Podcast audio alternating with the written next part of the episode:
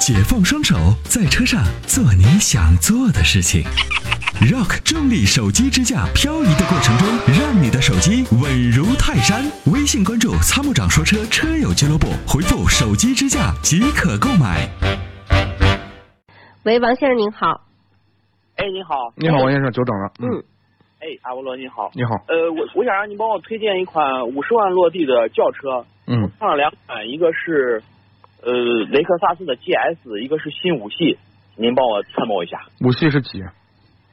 五系五三零，五三零。嗯哎，嗯、呃这两个车啊，开起来显然不一样，就是给人的感觉是不一样的。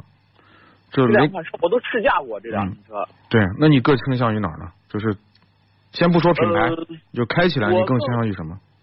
我更倾向于五三零，因为五嗯三零的这个驾控感我觉得还稍微好一些，但是是宝马的这个现在这个。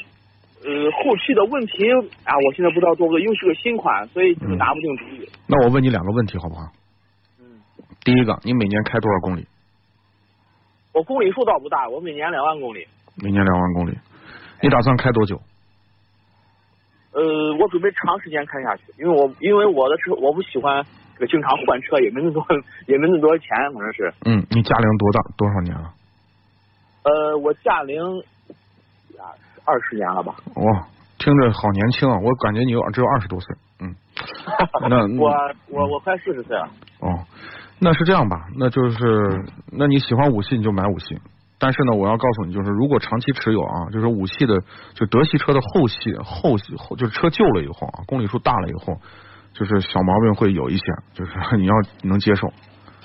我在网上看了一些五呃那个宝马的一些发动机，他说是到后期有这种那个渗油和烧机油的这种情况还比较多。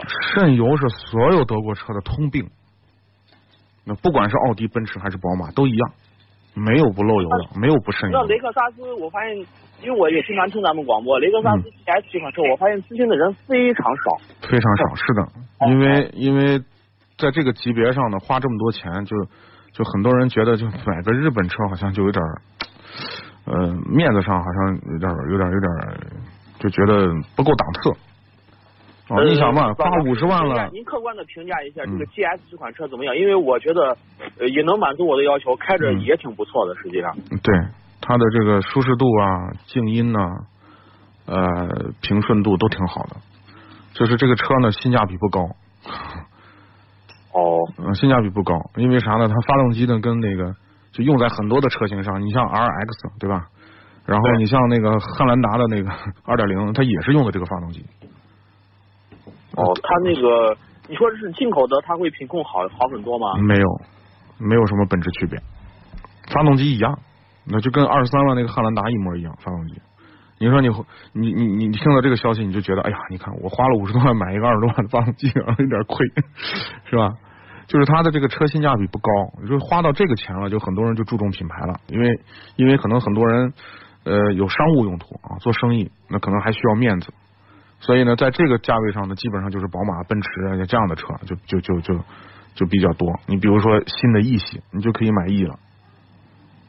呃，这三个车反正嗯是从价位上来说都差不多，落地也价格也差不多。对，其实呢，你让我推荐，我也不会推荐 GS。就是这个车不是说它质量不好，而是说什么呢？就花到这么多钱了，我就可以享受到更好的，就是品牌给我带来的可能一些东西。呃，驾驶质感也有，豪华度也有。就唯一可能售后就是时间长了以后啊，就是你说的，就是我长期持有以后，后面的一些小问题会多一点，那我花的钱多一点，就是这样。那你像我刚才那个，每年开个两万公里，嗯。呃，开长时间这个也不会有啥大问题。没啥大问题，没啥大问题。你想嘛，都是涡轮增压的发动机，都是二点零 T 的， 谁到时间长了，因为涡轮增压的发动机明显实际上要比呃自然进气的发动机耐久度要差。呃，你只要好好保养，我觉得就是尤其是积碳、燃油啊这些东西，只要好好保养，我觉得问题也都不大。就相对而言，这个日系车呢，毛小毛病后期后期的小毛病少一点儿。那如果说你花到这个价钱了，我觉得我首推可能会给你推荐，就是你像 E 奔驰的 E 啊，宝马的五这样的车。哦，嗯，好，那行，那我知道了啊、好吧，啊哎，好，谢谢老师。哎好，不客气啊嗯，王先生再见，好嗯再见拜拜。，嗯，好，再见。